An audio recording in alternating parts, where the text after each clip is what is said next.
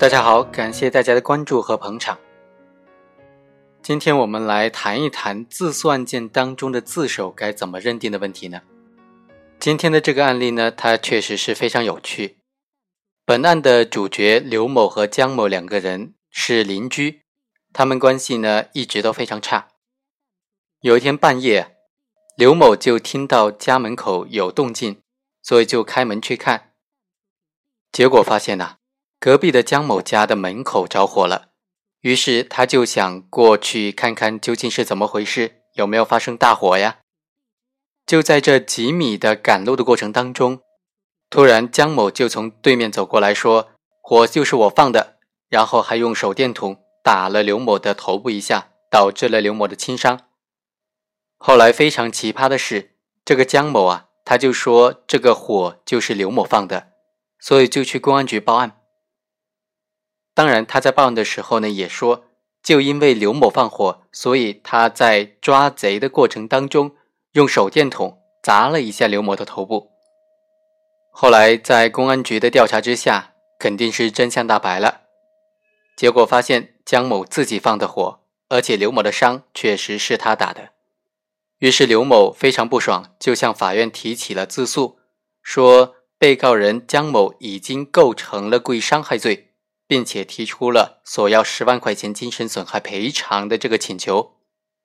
这个案件呢有两个争议焦点：第一，精神损害赔偿能不能作为提起附带民事诉讼的一个请求呢？第二，像本案当中江某这种在报案的过程当中作为举报人的身份的时候，主动的陈述自己伤人的这个行为，构不构成自首呢？当然，第一个焦点呢就比较简单的，我们简单的过一下。根据刑事诉讼法第七十七条的规定呢，被害人由于被告人的犯罪行为而遭受物质损失的，在刑事诉讼的过程当中，有权提起附带民事诉讼。根据这个规定，被害人只能够对犯罪行为造成的物质损失提起附带民事诉讼。所以从理论上讲，犯罪行为对被害人造成的这种精神损害，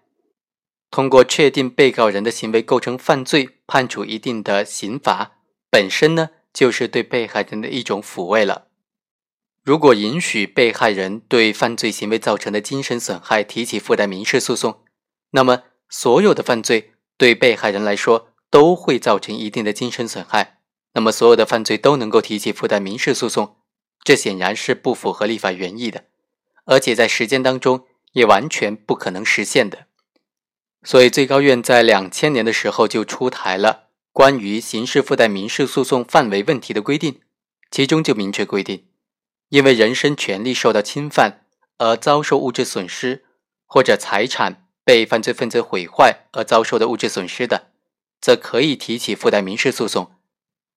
对于被害人因为犯罪行为遭受精神损失而提起附带民事诉讼的，人民法院不予受理。根据以上的法理和法律规定，我们可以发现，在本案当中，江某故意伤害他人，导致他人轻伤，已经构成了故意伤害罪。由于江某的故意伤害犯罪行为给被害人造成了医疗费、误工费等等物质损失，所以被害人刘某首先是。有权提起附带民事诉讼的，但是对于刘某要求被告人江某赔偿这种精神损失费十万元的诉讼请求呢，则应当予以驳回。那第一个问题，我们就简单的分析到这里。我们马上进入主题，本案当中的争议焦点，在自诉案件当中，自首情节该怎么认定呢？被告人江某是在作为举报人身份的时候，作为控告人来控告。刘某放火烧了他的房子的过程当中，在报案的过程当中啊，如实的陈述他用自己的手电筒砸伤了刘某。那么，对于故意伤害罪这一犯罪行为当中，江某的行为构不构成自首呢？一种观点就认为啊，自诉案件大多数都是案情非常简单，社会危害性也不大，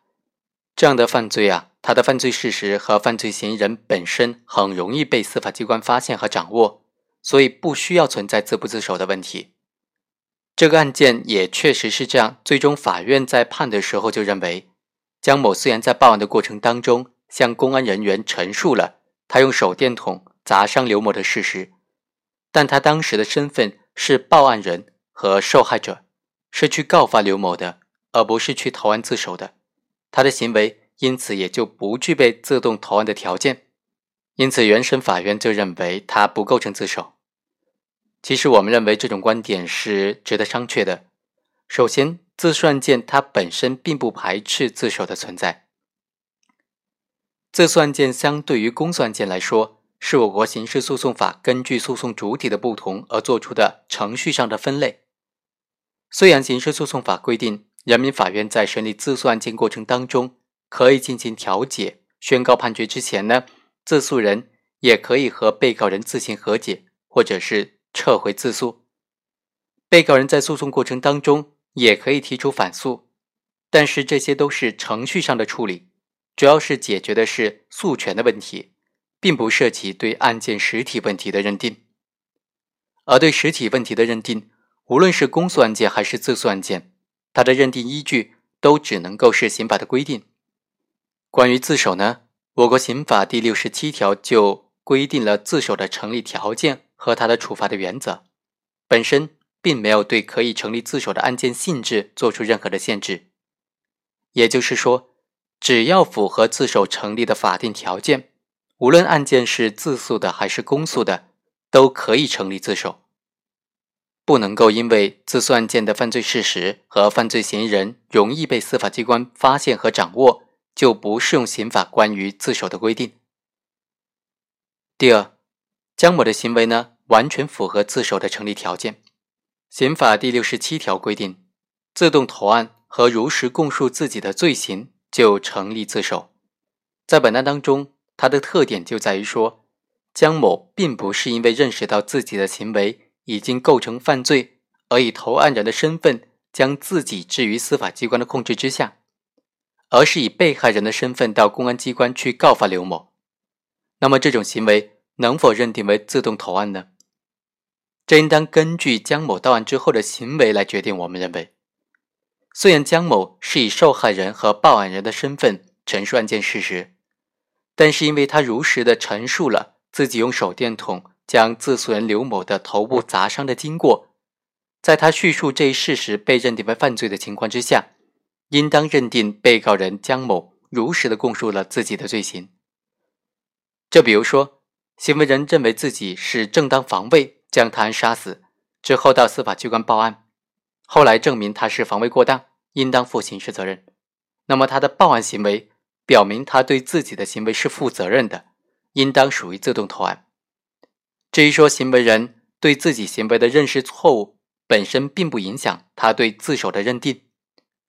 所以司法实践当中就应当这么认定：如实供述自己行为的被告人，刑事诉讼法应当允许。他在法庭上自称辩解，说是正当防卫或者是无罪，但是这种辩解不影响对如实供述犯罪行为的认定。我们具体结合案情来分析一下江某的行为构不构成自首。它的关键就在于到公安机关报案的这个行为啊，能不能认定为是自动投案？根据最高院关于处理自首和立功具体应用法律若干问题的解释。自动投案就是指，犯罪事实或者犯罪嫌疑人还没有被司法机关发觉，或者虽然被发觉，但是犯罪嫌疑人尚未受到讯问，未被采取强制措施的时候，主动的、直接的向司法机关、人民检察院或者人民法院投案。它的核心呢，是行为人实施犯罪行为之后，自动的将自己放在司法机关的控制之下，并且承担相应后果的这种行为。如果江某到案之后故意隐瞒了对自己不利的这个砸伤刘某的事实，那么他就仅仅是放火案的报案人，当然不能够成立自动投案。但是啊，在故意伤害的案件当中，江某就属于被告人了。在江某到公安机关如实的陈述案件事实之前，他故意伤害的犯罪事实并没有被司法机关所掌握。到案之后，也没有隐瞒对自己不利的行为。也没有在认识到自己的行为构成犯罪之后改变供述，或者是逃避审查和裁判。至于江某自己有没有认识到自己的故意伤害行为构成犯罪呢，则属于他对于案件事实性质的认识错误的问题。只要他没有逃避审查或者裁判，就不影响自首的成立。所以，我们认为江某到公安机关陈述案件事实的时候，既是放火案的报案人，又是故意伤害案的投案人。从本质上来看呢，这和正当防卫致人死亡之后自己到司法机关投案、如实的供述案件过程，并没有什么不同的。所以，对江某的行为应当认定为自首。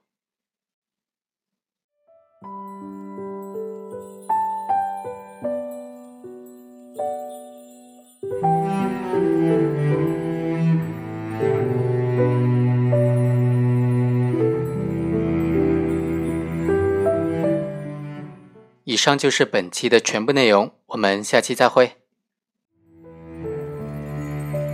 荒草枯木，雪纷纷，萧索多少青春，寒夜茫茫一盏残灯，照不尽离别的人，谁前世用尽缘分，今生相遇不能相认。